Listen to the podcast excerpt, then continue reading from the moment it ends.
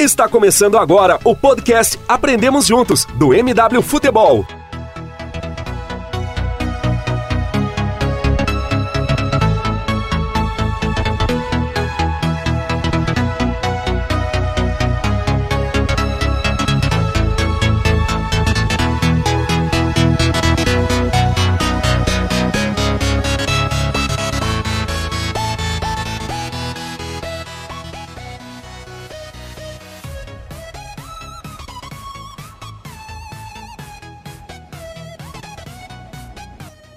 Fala galera do Aprendemos Juntos, tudo certo? Sou eu aqui, Pedro Galante, para trazer mais um episódio desse podcast maravilhoso, nosso 17 episódio. No último falamos de periodização tática com o grande Rodrigo Leitão e hoje estamos aqui para falar, como vocês viram no título, um pouco sobre essa pré-Libertadores dos times brasileiros, do São Paulo, muito frustrante, é, do Atlético Mineiro, é, fazendo um, trabalho interessante, né? A gente vai esmiuçar melhor isso com o decorrer do programa.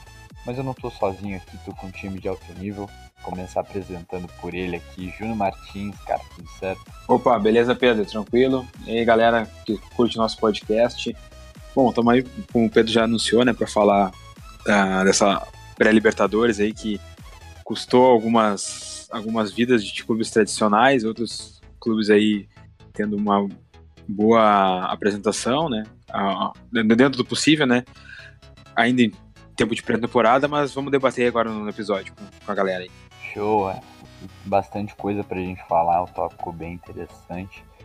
E, e, nosso, nosso outro participante aqui é ele, Davi Magalhães, cara. Tá aí pra falar do Atlético também do São Paulo. Tudo certo, Davi? Opa, tudo tranquilo, Pedro. Fala galera do MW, do podcast prazer de novo, mais um episódio dessa conversa de muito alto nível que sempre é, né? E vou aqui, vou, tô aqui para falar do, do Atlético, foi, é, teve um, um grande jogo, né? São Paulo nem tanto. Vamos lá. Show, cara. Por último, mas não menos importante, nosso ilustre convidado, Raí Monteiro, cara. Se apresente pra galera aí, sinta-se à vontade, seja muito bem-vindo ao nosso podcast. Fala galera, fala Davi junto Pedro, amigos ligados. É um prazer e uma honra muito grande estar aqui com vocês para debater um pouquinho sobre futebol, falar de Libertadores, das atuações de Atlético Mineiro e São Paulo. É, para quem não me conhece, eu sou o Raí Monteiro, sou o dono lá do Taticamente Falando, também um portal que, assim como o MW, busca debater o jogo com mais profundidade, sem achismo, sem polêmicas vazias. Então é uma honra muito grande poder colaborar um pouquinho com vocês aí nesse debate de, de ideias. Gente que fica muito feliz de te receber aqui, cara. E já vamos entrando aí na nossa, na nossa discussão de hoje. E, e, vamos começar pelo São Paulo, né? Vamos começar falando um pouco sobre essa partida. É, São Paulo e Talheres no Morumbi. Talheres, né? São Paulo precisando de dois gols. Talheres. Fez... Talheres. Talheres?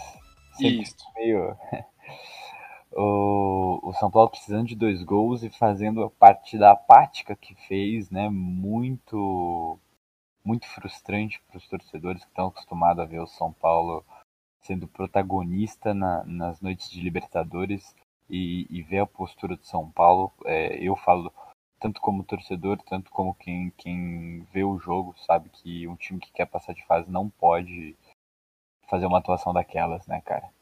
Então, comece a discorrer, cara. Pode ser você, Ju, no primeiro aí. O que, que você viu nesse jogo aí? O que, que você acha que faltou pro São Paulo? É, também aonde teve os méritos do Talheres, que é, é, sempre importante a gente. A gente acaba vendo só o lado do, do time brasileiro, mas do outro lado tem um adversário que, que tem seus méritos, tem seus, seus pontos fortes. Então pode começar destrinchando um pouco isso aí.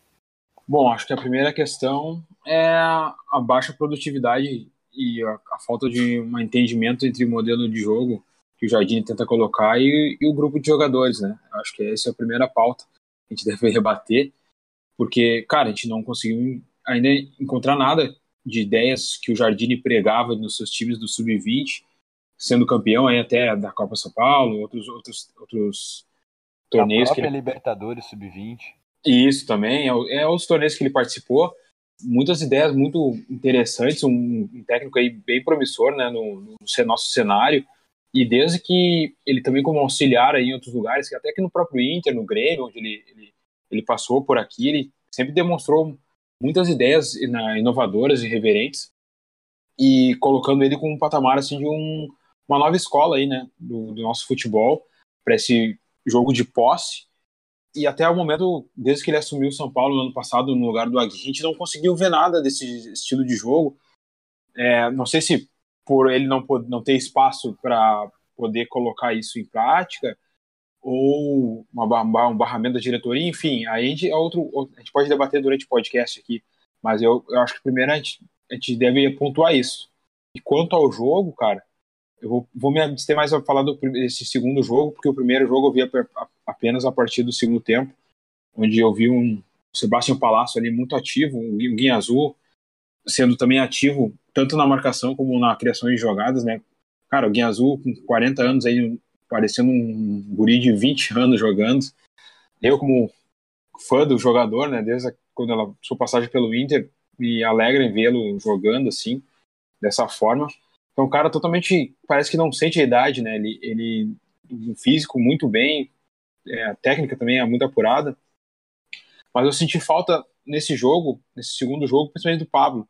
Eu não gostei dessa utilização do Pablo ali atrás do, do Diego Souza, porque ele tinha uma limitação muito grande nas movimentações dele.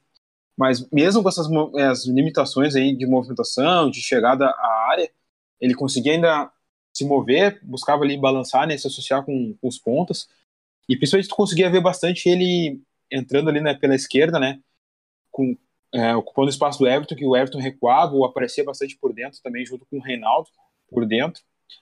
E aí o Everton ele ocupava o corredor e o Pablo é, vinha buscar o jogo mais próximo a ele, ou ele estava sempre aberto na ponta para receber essa bola, gerando um cruzamento para o Diego Souza, né, que, que tinha até um pouco de dificuldade com os, os zagueiros, mas em algumas poucas bolas que ele recebeu, ele teve algumas chances ali bem importantes que ele poderia ter aberto o placar.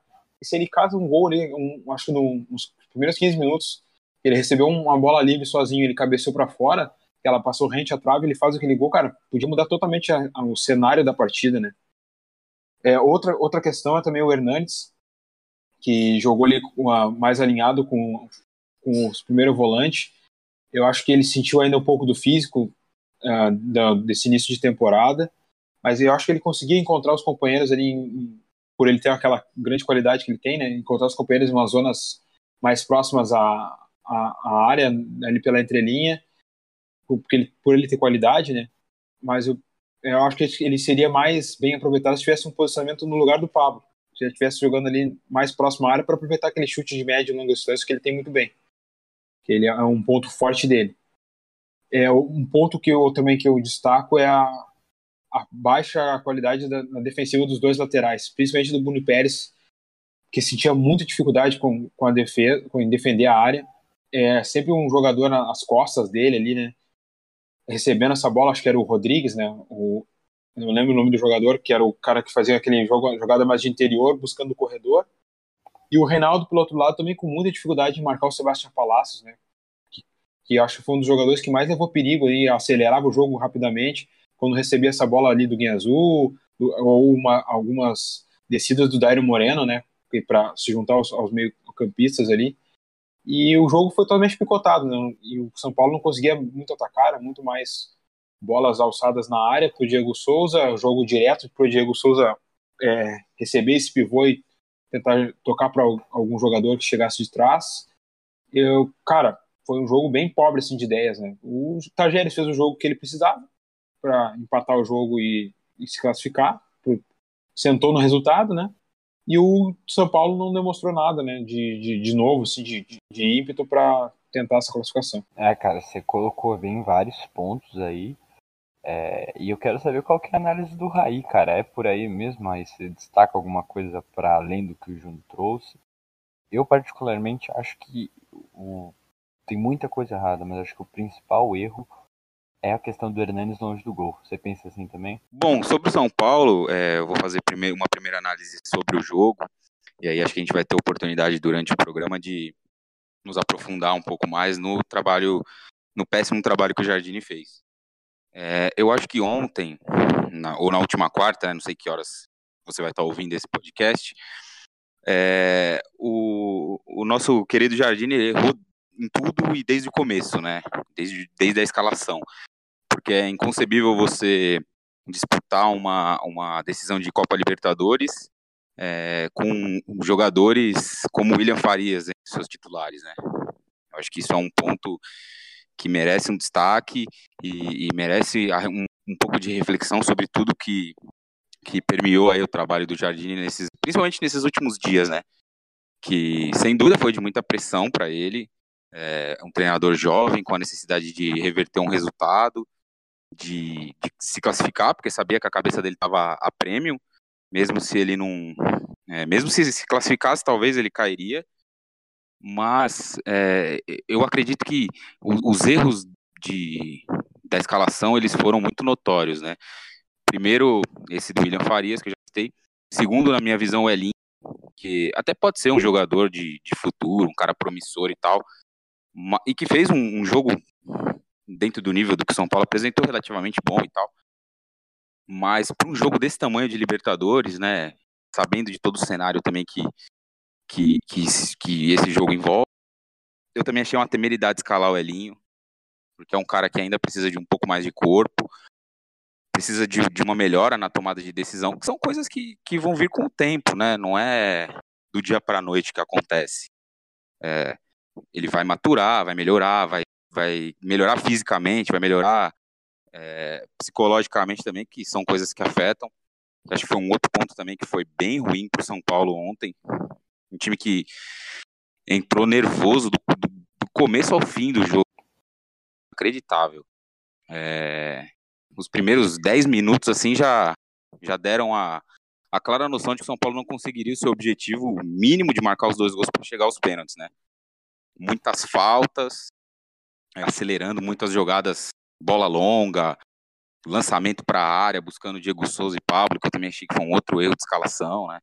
Entrar com esses dois jogadores para preencher uma, uma área que geralmente é, vai ter cinco, né? Que o, que o, que o Talheres se defendia com cinco atrás. E também não foi um time que veio ao Morumbi para se defender, né? Foi um time que veio ao Morumbi para jogar o jogo. Claro que com o passar do tempo, no segundo tempo principalmente, foi recuando um pouco mais, foi esperando, é, foi dando mais intermediária para o São Paulo avançar, mesmo assim foi ineficiente demais tudo que o São Paulo tentou fazer. É, mas se for para destacar, talvez dois pontos aí da atuação do São Paulo é, nessa decisão da Libertadores, é, acredito que o nervosismo do time foi o principal deles. E para fazer um destaque negativo, né? E eu acho que um destaque positivo, que, já, que muita gente também repercutiu da mesma forma, aí na, principalmente no Twitter, foi a atuação da dupla de zaga, principalmente do Arboleda. Né? Arboleda, cara. Que jogo espetacular do, do Arboleda, né? Porque jogou exposto o jogo inteiro. Muito pela necessidade também que o São Paulo tinha de fazer dois gols, três gols, né? Sabias que, que o time ia jogar exposto, talvez até por isso ele pensou no William Farias, embora de forma nenhuma a escalação de um jogador do nível do William se justifique num, num, numa decisão de Libertadores. É, mas o Arboleda fez um jogo muito bom, né? Preciso nos duelos, rápido para os botes, para as coberturas, é, para cobrir ali uma, uma área grande e uma linha defensiva que praticamente não existe, né? É, porque os nossos amigos Bruno Pérez e, e no trabalho de marcação eles têm é, deixado muito, muito a desejar, como o Júnior destacou também há pouco. Né? Cara, então... você mencionou os erros de, de, de escalação e, e você falou de Diego, Diego Souza e Pablo juntos, e eu concordo que é um erro muito grande, ainda mais é, Diego Souza e Pablo tendo jogado juntos é, ao menos duas oportunidades desde o primeiro minuto é, e não ter dado certo. Claramente a dinâmica deles não funcionado muito bem, mas o que eu penso é que para além dessa questão puramente de, de do escalar, o, o que me deixa mais uh, assustado é a falta de dinâmica. Não é que o time não poderia dar certo sobre nenhuma condição com Diego Souza e Pablo, mas como o time ele, como você mostrou, como ele estava nervoso e como o time entrou desde o primeiro minuto buscando bolas longas e um jogo que claramente não é o que o time se propõe, né? Não é a ideia. Então, por exemplo, você pode jogar com Diego Souza e com Pablo. Então, reveza o movimento, faz um, um desses dois caras sair da área e preencher aquele vazio à frente do Hernanes. Né? Tem o Diego Souza que apesar de é, e aí a gente vai entrar um pouco mais para frente em planejamento. O Diego Souza ele está pesado, ele não tem mais a mesma mobilidade. É um cara que veio dessa posição mais de trás, então ele sabe sair um pouco da área para fazer um pivô. O Pablo, que é um cara que é absurdo abrindo espaço, mas que tendo que ficar meio preso ali, é, acaba sendo muito subutilizado, né? Então o que eu acho mais absurdo de tudo isso é a falta de dinâmica. Existem sim os erros de escalação, de peças que poderiam ser melhores, mas mesmo com aquelas peças, o São Paulo poderia ter apresentado algo melhor, algo coerente com o discurso de que sempre teve de que o São Paulo jogaria com a bola no chão, jogaria com posse de bola, com dinâmica, com velocidade. E o São Paulo não apresentou isso em nenhum momento do trabalho. Aí que eu já tô até entrando numa discussão do trabalho antes da gente começar a entrar nisso. Davi, você tem alguma, alguma questão a colocar aí mais especificamente sobre o jogo antes da gente partir mais para o trabalho do Jardine? Sobre o jogo, eu acho que foi muito o que vocês falaram, né? E dava para ver que era um é, sentia também que tinham comprado as ideias do treinador. Eu acho, eu acho que faltou, faltava muito passava essa sensação. Concordo mais de que é, o time, não sei se o elenco não comprou a todo, não, não, não ele não conseguiu executar tão bem, né, as ideias do, do, do Jardim. Não sei se, se vocês também acham isso. Não, é. Eu penso que não é só uma questão de comprar a ideia. É uma questão do, do próprio Jardim. É, pode parecer estranho que eu falar. E aqui a gente já tá deixando o jogo um pouco de lado, né? Falando mais do trabalho no geral. É, mas eu acho que é uma questão do Jardim comprar a própria ideia, né? Ele. A gente comentava em off aqui eu vejo que o Jardim ele buscou um meio termo entre o jogo que ele se propõe a jogar e, e ter ao mesmo tempo os jogadores, os principais jogadores do elenco no time titular. Então ele, ele quis propor o jogo com uma dupla que é Jusilei Hudson, que não tem dinâmica nenhuma. E aí ele forçou Pablo e Diego Souza, os dois centravantes mais midiáticos do elenco, né? É, ele forçou esses dois caras quando não tinha nada a se fazer, entendeu? É, por vezes ele jogou o Cornandes de segundo volante para colocar o Nenê, que é um cara que agrega muito pouco. Então acho que é, esse é um dos pontos. Quando a gente pensa o trabalho do Jardine, ele não teve é, não sei se a palavra é coragem, não, não sei definir exatamente o que é. E é até difícil dizer isso, porque eu, acho que entra até num juízo de valor, né? E, e é difícil porque a gente não conhece o dia a dia. Mas faltou ele comprar a própria ideia, ele colocar o discurso dele em prática. Faltou essa essa iniciativa por parte dele. Vocês concordam com isso, com esse pensamento? É, Bom, sobre essa questão do Jardine não ter comprado as suas próprias ideias, eu acho que, que faz um pouco de sentido e, e talvez a minha maior crítica é, sobre o trabalho dele seja em cima desse tema, né? Porque quando o Jardine foi anunciado, ainda lá no ano passado, né?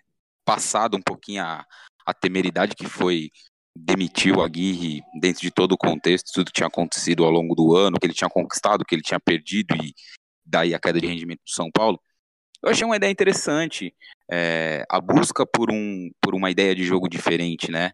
Que é uma coisa que a gente precisa muito aqui no futebol brasileiro, né? Principalmente esses clubes que gastam muito, né? É, como Flamengo, Palmeiras e tal, é, vão vencer, vão, vão triunfar, vão ganhar títulos porque tem ótimos jogadores. Mas é, o futebol em si, o futebol jogado é muito pobre, né? Principalmente o do Flamengo, né? Mas é, eu achava muito legal essa ideia do, do, do, de ter o Jardim e tal, dele propor uma, um, uma, outra, um outra, uma outra direção de futebol. E os primeiros jogos dele, é, mesmo que uma ruptura ali com o que foi produzido pelo Aguirre, é, foram bons. Não sei se, se por mobilização do grupo, se por motivação em busca daquela vaga na Libertadores, né, a vaga direta que o São Paulo queria.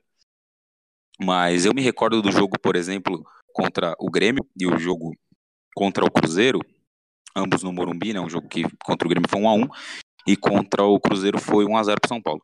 É, ambos os jogos que o São Paulo conseguiu se impor, conseguiu iniciar Foi- seus jogos. Põe nessa, nesse meio aí o jogo contra o esporte também. Sim, contra contra o esporte, eu diria Sport que a- também. foi o melhor até da, da- da- do trabalho do Jardine. É, então, é, se não em resultados, né, porque o São Paulo somou aí cinco pontos nesses, nesses nove que disputou e vencer pelo menos sete deles seria fundamental para conseguir uma vaga na, na Libertadores de forma direta. É, o desempenho foi bom, né? É, a gente já via ali as ideias começando a florescer, né? Zagueiros iniciando, amplitude, com os homens de lado, o preenchimento das entrelinhas, um negócio bem próximo de um jogo de posição. É, e para um começo ali, eram semanas e semanas é, cheias de jogos, né? Jogava no final de semana, jogou na quarta e tal. Então não, não me surpreendeu e eu falei, poxa, há um esboço legal. E aí, para o ano que vem, há a chance disso pô, se tornar um negócio bom, né? E aí começou, o ano foi se finalizando, né? E o São Paulo contratando bem, né? É, acho que a avaliação de mercado de São Paulo ela, ela é boa. Claro que ainda falta, né? Uma peça ou outra, mas poxa, trouxe um goleiro, que era a necessidade urgente, né? Um goleiro que, embora ainda não tenha é, feito grandes jogos, é um cara que já traz um pouco mais de confiança e tal. É, trouxe o Hernanes, que dispensa qualquer tipo de, de, de apresentação ou, ou, comentário. Trouxe pra, o Pablo, gastou uma bela grana e tal, mas pô, um centroavante que fez um 2018 muito, muito bom e que chegava para ser o cara desse time aí. E além disso, dentro da ideia do Jardine também, que era de um time mais posicional e tal, é, em tese mais, mais seria mais eficiente do que o Diego Souza, né? Acredito até que será, mesmo com, com, com o Cuca e esse período também com o Jardine. Então o mercado foi bom, as ideias eram promissoras, só que aí no momento em, de aplicar elas, parece que me parece que faltou algo, né? Não sei se, se gestão, se coragem de fazer uma mudança ou outra. É, eu, eu, eu, a avaliação que eu fiz assim é, sobre as escolhas e tal do Jardine foi que ele tentou manter um pouquinho do, da linha de pensamento dele de futebol, das ideias, né? Mas ao mesmo tempo é, abrigar os medalhões né, no time para não perder o vestiário, que foi talvez o que tenha acontecido com a Aguirre aí o que, que culminou na, na, na, queda dele. Mas que eram situações incompatíveis, né? Não tem como você querer fazer um jogo de posição, um jogo de proposta com o Nenê aberto, que foi o que aconteceu contra o Talheres em Córdoba, em uma outra situação do Campeonato Paulista. É, com Jusilei e Hudson na cabeça da área, jogadores pesados, principalmente o Jusilei, que até é um cara que tem um bom passe, mas tá muito fora de forma, né? Tá muito pesado. O Hudson é um cara que tem pouquíssima qualidade de passe para sair jogando, para pisar no campo do adversário, para gerar qualquer tipo de jogo. Então, é, as ideias dele eram interessantes, são interessantes, só que incompatível com aquilo que ele apresentava em campo e a escolha do time, né? E eu acho que se somou a isso, só para concluir, né, acho que já até me estendi bastante, é, o planejamento muito ruim do São Paulo, né? É, ir à Florida Cup com uma pré-Libertadores no dia 6 de fevereiro para se disputar era uma coisa que não poderia ter nem passado pela cabeça do, dos dirigentes, né? Você viajar para os Estados Unidos e perder aí dias de preparação em busca de é, sucesso de, de, de marca, de, de, uma maior visualização internacional. Acho que todas essas coisas elas são importantes, mas elas vêm em, uma maior escala com títulos, né?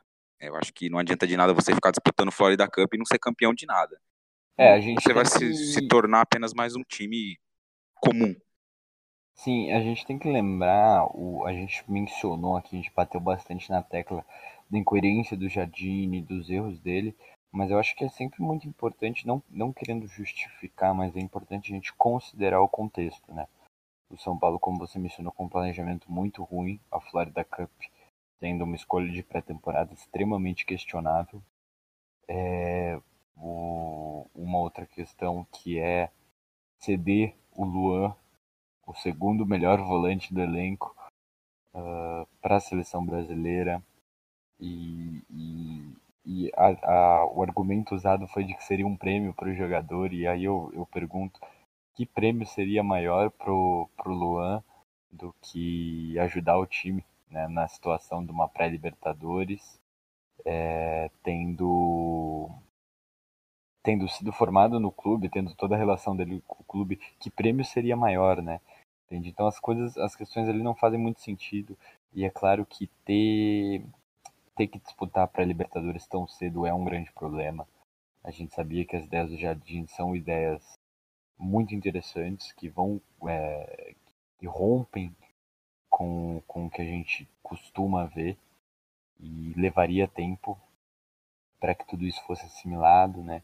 E acho que a, a questão da pré-temporada, como você falou, a gente via no final do ano passado o time já assimilando algumas ideias e a gente viu hoje jogadores muito, a gente vê hoje em dia jogadores muito abaixo, Diego Souza, é, muito mal fisicamente, o Jusilei, que seria um cara que eu idealizava, que seria muito importante por ser um cara que sabe jogar em sistemas posicionais, mas sem ritmo nenhum, né?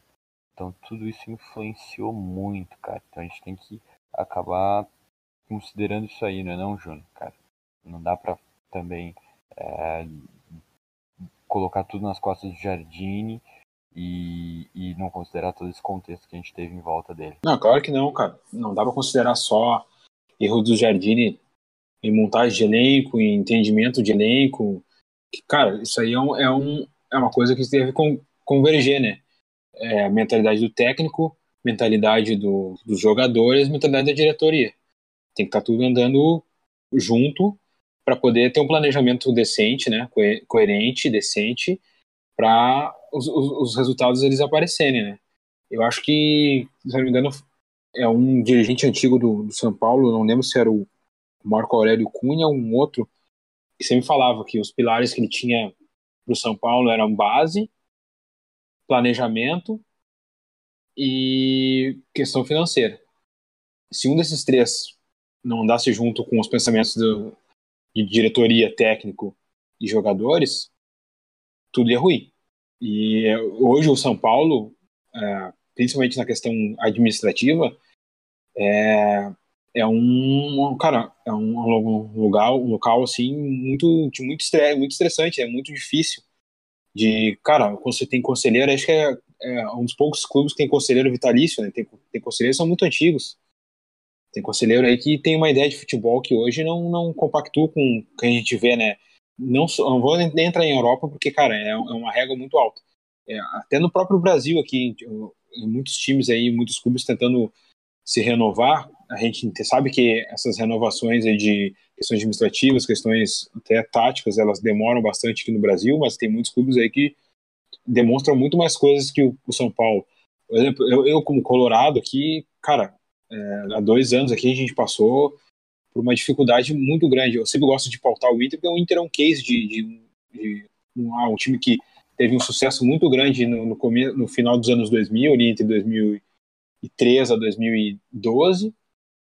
E em pouco tempo, em 5, 6 anos, ele ruiu chegou à Série B, né?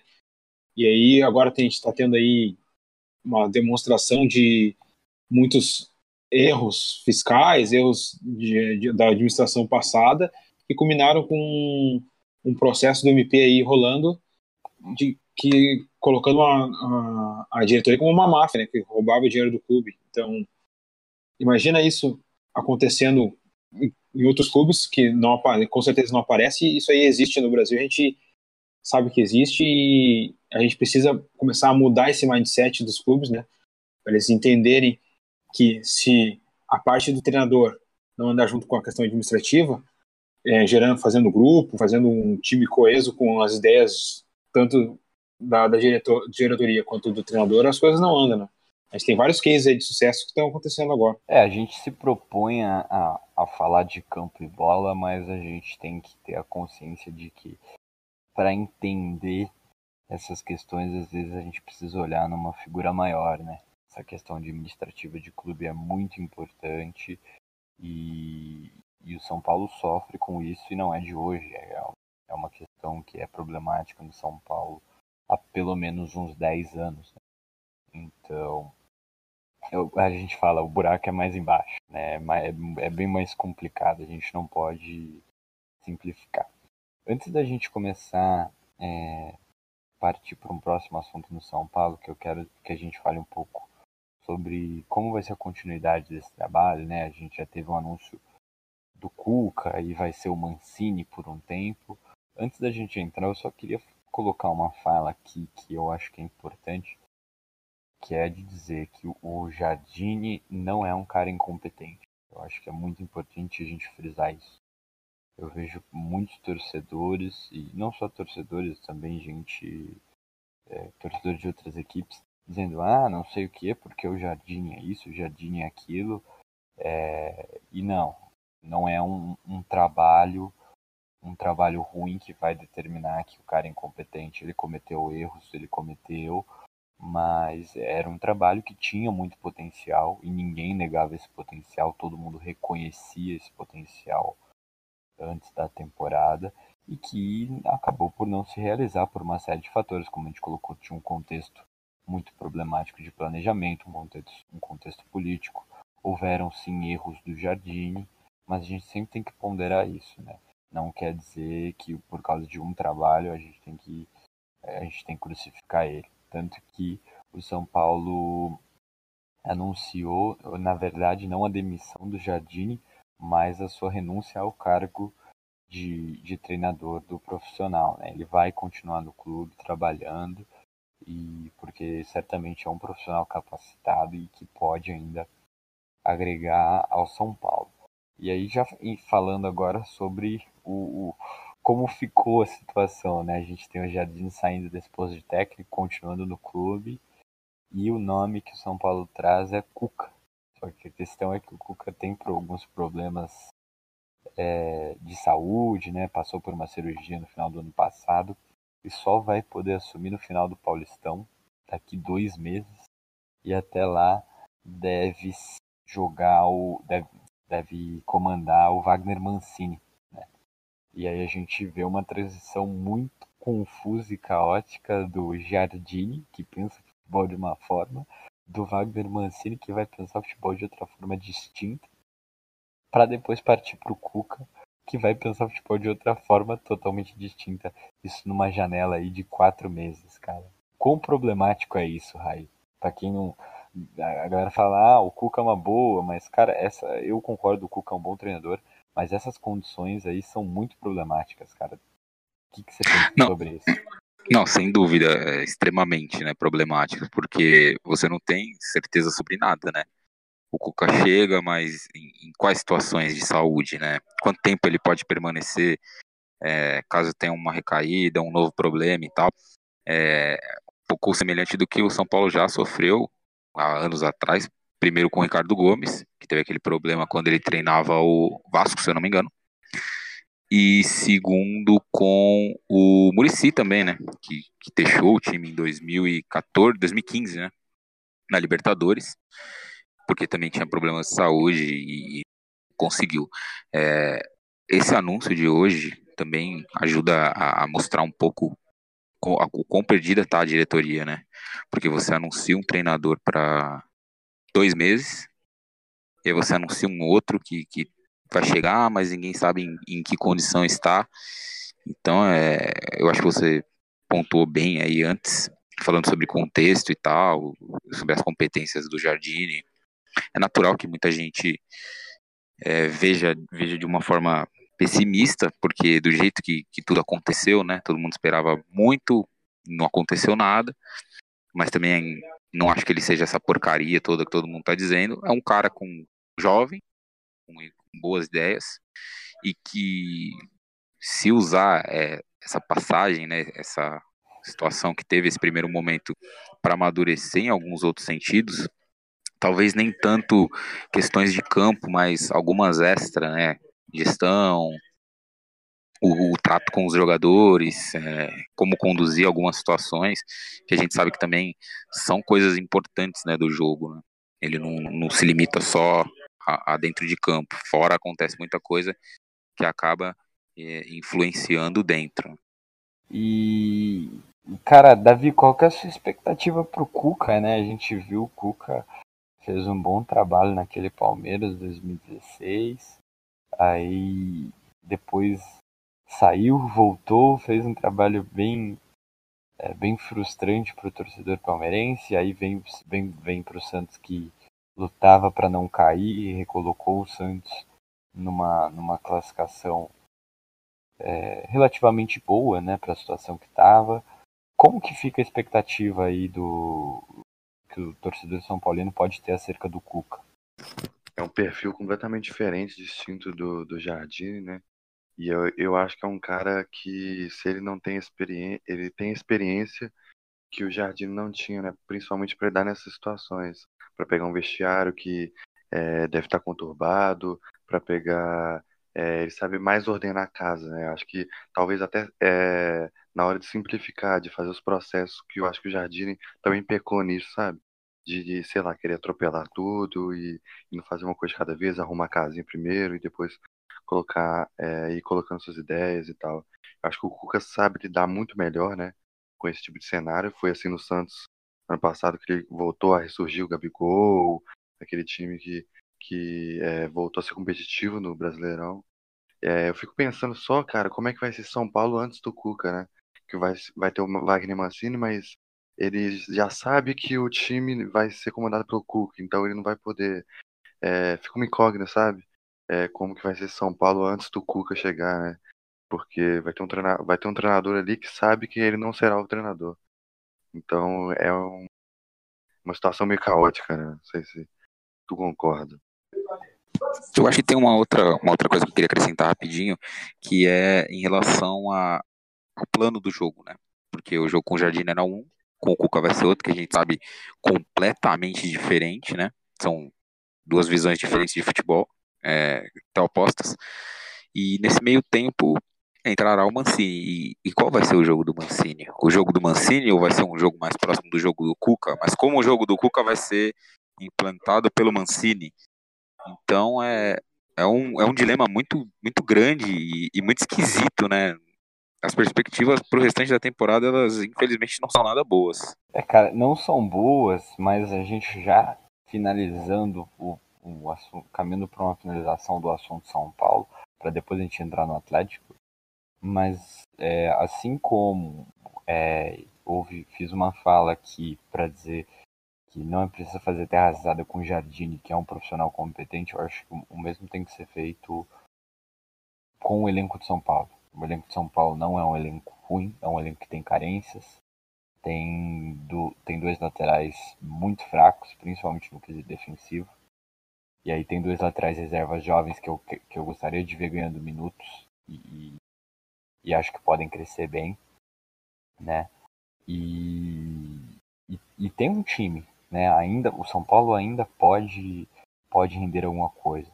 E é, e é justamente o que eu comentava com alguns amigos, a parte positiva de São Paulo decidir algo assim no início do ano é que não dando certo ainda tem-se um tempo para conseguir se recuperar.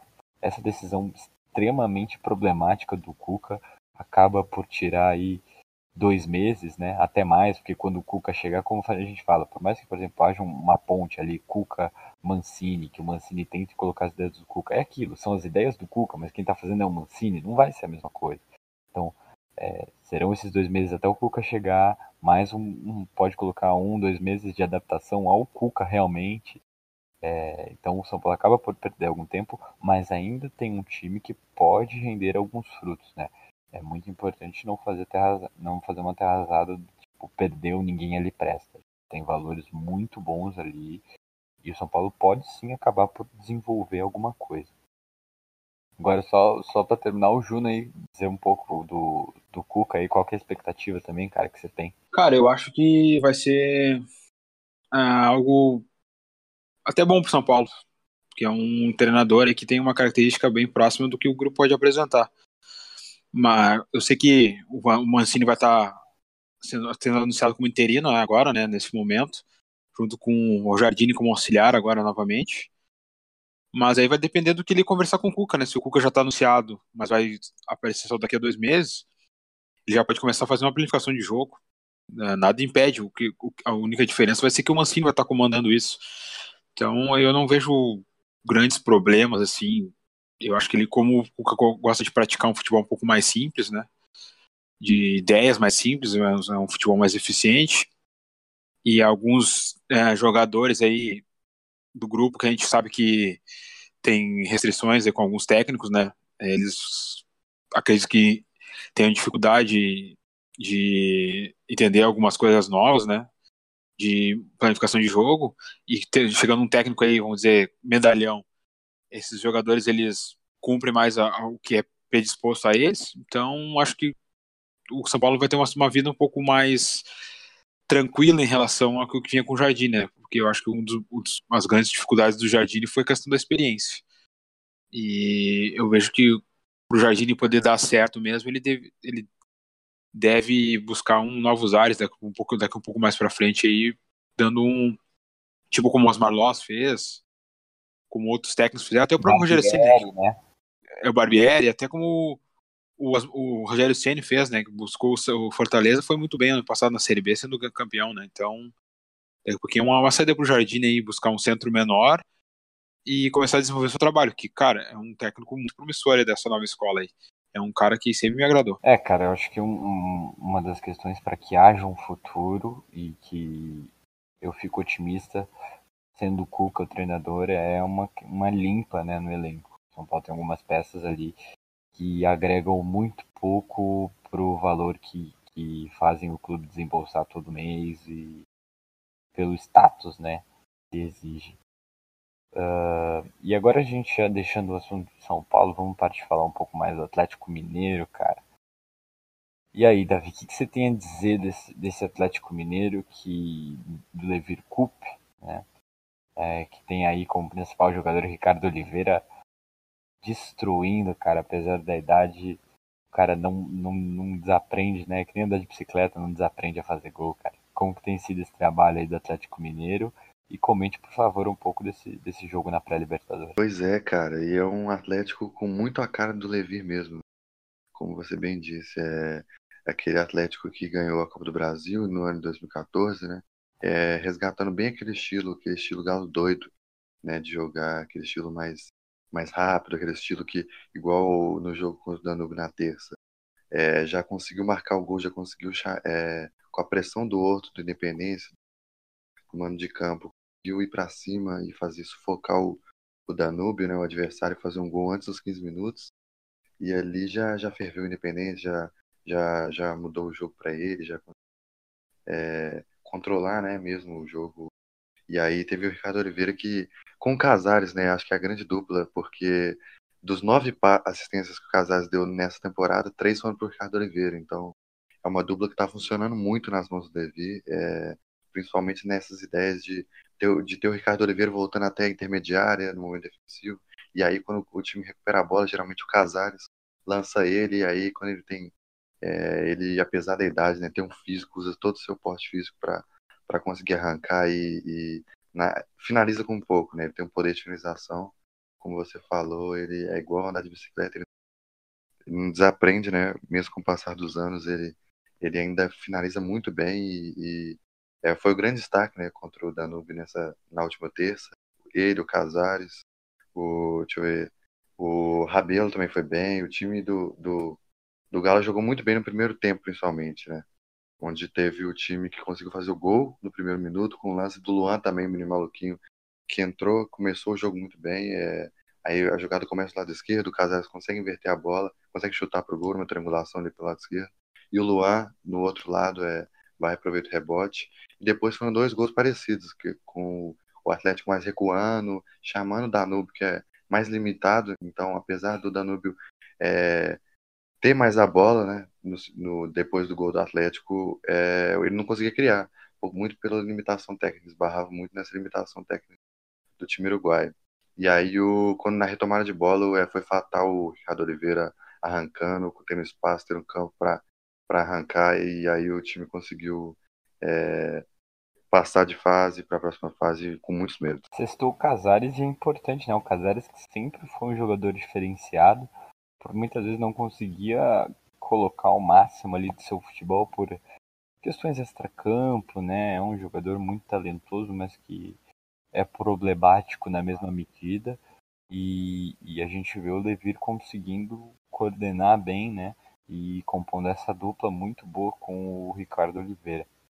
E eu queria perguntar Sim. pro Raí, cara, qual que é qual que é a expectativa depois pro Davi também qual que é a expectativa desse Atlético na Libertadores né vai disputar a terceira fase agora contra o Defensor e passando de fase entraria no grupo, deixa eu confirmar, o grupo, grupo E, é um grupo com Cerro Portenho, Nacional e o Zamorra. É, pelo menos até as oitavas tem um caminho que, é, teoricamente, né, a gente sabe que Libertadores não existe jogo fácil, mas teoricamente não é um caminho dos mais árduos, né? Não, sem dúvida. É, não que o, que o Galo tenha alguma coisa a ver com isso, mas o sorteio é, foi bem bem feliz para ele, né? Dois jogos tranquilos na, na, na pré-Libertadores. É, embora tenha passado ali, não sufoco, né, mas momentos de tensão contra o Danúbio, né, nesse, nesse segundo jogo. É, e, e, o adversário da próxima fase, o, o Defensor também não é lá um grande time, perdeu os dois jogos para o Barcelona de Guayaquil, só que teve aquela situação de um jogador irregular, então o placar da ilha que tinha sido 2 a 1 se não me engano, virou um 3 a 0 e aí o Barcelona ganhou o segundo jogo só por 1 a 0 não, acabou que não, não conseguiu aí reverter. É, as expectativas do Atlético dentro desse cenário da, da próxima fase e da fase de grupo são boas para chegar pelo menos às oitavas de final. As minhas nem tanto, né? Porque eu acho que o Atlético é um time muito dependente do que os seus talentos individuais possam possam produzir. É, o Casares, o maior deles, o passe pro, o segundo gol do Ricardo Oliveira, se não me engano, né, que é um passe antes do meio campo, mostra bem que é um jogador que com a cabeça no lugar, né, ele que também, assim como alguns outros gringos que, que, que vieram aqui para o Brasil, Cueva, por exemplo, é, tem um pouco, são um pouco fora da realidade, assim, em alguns momentos, né, mas em campo e, e, bem com a cabeça no lugar, é um cara que, que seria titular em praticamente todos os times aí do futebol brasileiro, né? Que é um, é um, um meia de bastante qualidade, de dinamismo. E o que tem me surpreendido são as atuações do Ricardo Oliveira, né? Exatamente, porque nove gols em cinco jogos, em que pese o nível do campeonato estadual, é, não é algo que não é uma estatística que dá pra gente desprezar, né? e, e um cara de 38 anos, se não me engano, jogando muito, muito bem fisicamente. É, é um cara que tem fundamentos como centroavante como poucos, ataca bem a área, finaliza bem. É, é um cara que tem mostrado velocidade nos últimos jogos, né? Nesses dois jogos aí, principalmente da, da Libertadores. Mas ainda vejo um time coletivamente muito frágil, né? que é dependente aí do que o Casares e o Ricardo Oliveira possa produzir. E nesses times que são um pouco mais frágeis de, desse ponto de vista coletivo, eu acho que eles sempre estão expostos a surpresas, né? Eu li um texto do Mauro, do Mauro César falando sobre esse jogo aí que ele até citava uma fala do Levir na na, liber, na entrevista coletiva que Libertadores é isso aí mesmo e o, e o Galo ganhou a, a briga de rua, né? E eu acho que esse, esse modo briga de rua, esse modo mais aleatório de, de se jogar, ele é, ele é sempre mais perigoso a longo prazo, né? Pode ser que de momento ele te traga algum resultado, é que é chegar a essa fase de grupos, que é o objetivo inicial, depois avançar é, até as oitavas de final, mas quando se, se exigir um pouquinho mais, talvez esse time não possa responder dessa forma, que foi o que aconteceu, na minha opinião, com o Palmeiras em 2017, quando ele foi eliminado pelo Barcelona de Guayaquil nas oitavas ou quartas de final, não, não me recordo com certeza agora. É, era um time também que jogava nesse modo mais aleatório, briga de rua, e quando precisou de um pouquinho mais, não conseguiu responder. Então, Eu acho que essa é a minha principal reserva aí em relação ao Galo do Levir, né? Não sei se quando o jogo exige um pouco mais, esse time vai conseguir responder de uma forma positiva. Você concorda, Davi, cara? Pelo, pelo caminho ali, realmente parece, né? É, é sempre importante enfatizar que parece, né? Libertadores é, é muito complicado, mas você concorda aí que esse caminho parece um pouco mais facilitado e, e que o Atlético pode acabar chegando um pouco mais longe, quem sabe até surpreendendo? Cara, eu concordo. É, da, da pré-Libertadores e da fase ajudou mesmo, mas eu, eu acho com o que você falou. Eu acho que é um time que nesse próprio jogo contra o Danúbio é, é, tomou um susto ali, um apagão assim. E por mais que é, é, tendo essa, essa falta de concentração né, que o time teve ali na segunda etapa, é, principalmente depois do, do a partir do 3 a 1 então, por mais que o Danúbio não tivesse essa, é, essa qualidade técnica, não levasse tanto perigo ao Vitor, assim, o gol do Vitor, por isso, é, por, por, essa limitação mesmo do time, é, foi um susto que, que, o time levou, né? Então, uma eliminatória que eles tinham feito 3 a 0 é, acabou que ficou aberto, voltou a ficar aberta, né? Por essa mesmo de, é, desconcentração do time. Né? Isso pode acabar pegando e, e nas fases mais, quando, quando a fase apertar mais, né? E eu acho que tem muito disso da dependência do Casares também. Porque o Elias, por exemplo, é um jogador que não, não ajuda muito ali na construção, né? Por mais que o time é, atue de uma forma mais rápida ali, com ataques mais rápidos, procura sair limpo, né? Desde trás. Então, o, é, o Casares às vezes fica muito sobrecarregado nessa hora para voltar, para construir, para dar os passos-chave dele. E aí eu acho que um, um, dia, um jogo que o, o Casares foi bem marcado, ou que um time conseguir anular ele ou, ou, os outros ali, o lado esquerdo também que é muito forte, eu acho que o Galo pode ter muita dificuldade. Mas talvez pode ser que o time vá crescendo ao andamento da, da competição, né? Que o Levi vai dando uma cara, que o time vai evoluindo, né? Nesses aspectos. Pode ser que o Guga entre no lateral direito, que eu acho que vai, vai ser uma coisa é, acabar acontecendo. Então vamos ver se o time vai conseguir é, é, porque tem, tem muito tempo, né? Eu acho que para esse jogo aqui, que foi o primeiro teste, né, contra o Danúbio do Galo Levi nessa temporada, eu acho que o time passou, o time foi bem, mas agora vai precisar evoluir pro, principalmente para os próximos jogos, né, para as próximas fases da Libertadores, que o nível onde a, o nível vai apertando cada vez mais. E tu, Júnior, quer colocar alguma coisa aí sobre o Atlético? Eu acho que colocar sobre o Atlético o pessoal já falou bastante, mas o que me surpreende mesmo é aquela questão do Casares, do Xará também, ali pelo lado esquerdo, eles fazendo muita combinação de jogada, acelerando bastante o jogo por ali, né? Buscando sempre uh, acionar o Ricardo Oliveira, que para mim é o, primeiro, principal jogador aí do Galo e o pessoal que o principal um dos principais jogadores do, do brasileiro como todo no, no seu futebol, né? É, o Casares é acionando bastante ele em profundidade, ele se, vê bastante com um gatilho, né? Ele recebe a bola, ele já tenta acionar o Ricardo Oliveira com um passe mais longo, aí seja ele rasteiro um passe mais alto, o Ricardo Oliveira com bastante físico, aí conseguindo chegar bem aí na frente, controlando bem a bola, conseguindo driblar muito bem, sendo inteligente para finalizar, né? O, o, segundo gol que ele fez na partida, cara, dá para notar muito bem a, a inteligência dele de, de, finalização, que ele ele bate na bola e a bola vai por trás do zagueiro. O zagueiro dá o carrinho para tentar evitar, pensando que ele ia bater pela frente, ele bota por trás do zagueiro, cara. A bola passa por trás e entra no canto, morre lá no canto. Cara, um gol muito bonito, de muita inteligência dele. É, eu acho que é isso. É, só, só, o que eu não gostei muito foi ainda o entrosamento do e do, do Igor Rabelo ali, né? Acho que ele sempre um pouco de dificuldade. E o, o Adilson saía bastante ali da. Fazia bastante a proteção na frente da, da zaga, ele auxiliando muito, muito os dois na, na marcação do centroavante do, e do, o cara que tem um nome estranho, que eu esqueci do Danube, o Grossman, acho, fez o gol, fez um baita golaço ali. E, e por causa disso, com o Edilson recuando, cedeu bastante espaço para o cara fazer um gol de fora da área da intermediária, que ele teve espaço de receber a bola, ajeitar e bater, né, pra, um chute bem queima-roupa, assim, em cima do Vitor. Acho que aos poucos aí o Levir vai ter que ajustar essa, essa parte defensiva, que eu acho que é a parte mais é, dificultosa aí do, do Galo mesmo. E ver a questão do, dos laterais, né? O Patrick, infelizmente, é aquele cara que no ataque ele aparece bastante, aparece muito fazendo ultrapassagem pelo ponto ali, né? Mas na defesa ele compromete bastante. Eu gostei também do jogo do Luan, me surpreendeu também ele fazendo bem a recomposição pelo lado direito e aparecendo bastante infiltrando ali para dentro da área, tanto conseguindo um gol também aí, que foi, ele foi muito inteligente, que ele estava ele pela, mais pela direita, ele se desmarcou do, do jogador e entrou entre, entre os zagueiros aí para fazer o gol. É, foi bem interessante também essa movimentação quando o chute dos Casares, é o, o goleiro espalmou e sobrou para ele fazer.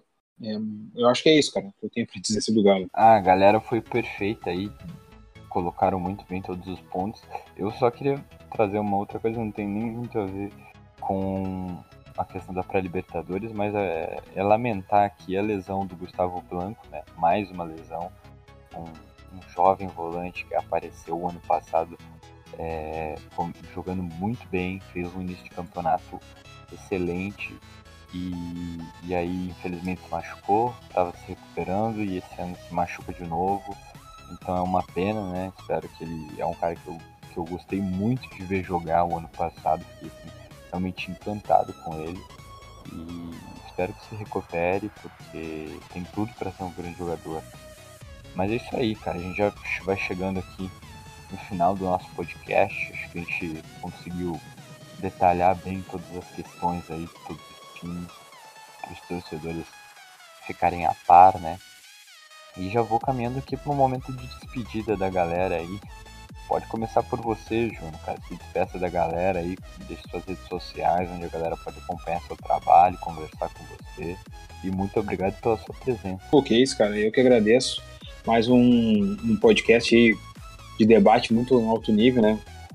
Todo mundo aí com ideias claras, tem uma, questões aí que eu gosto de debater, é, todo mundo se entendendo. E para quem quiser me seguir nas redes sociais, eu estou no Twitter como o Júnior Martins, falando bastante, muito mais do, do, meu time do coração, que é o time que eu, que eu mais acompanho, que é o Inter, mas sempre falando bastante também de futebol em geral, né? Sendo, tentando uh, não ficar aí nichado, vamos dizer assim, como, como só um, um, cara que opina sobre o Inter, né? É, eu lá na MW fazendo muitos textos aí do Inter, do Arsenal, de outros times é, de, europeus aí, algum, algumas questões dos times brasileiros. É, mas essa dos times brasileiros muito mais no nosso canal do YouTube.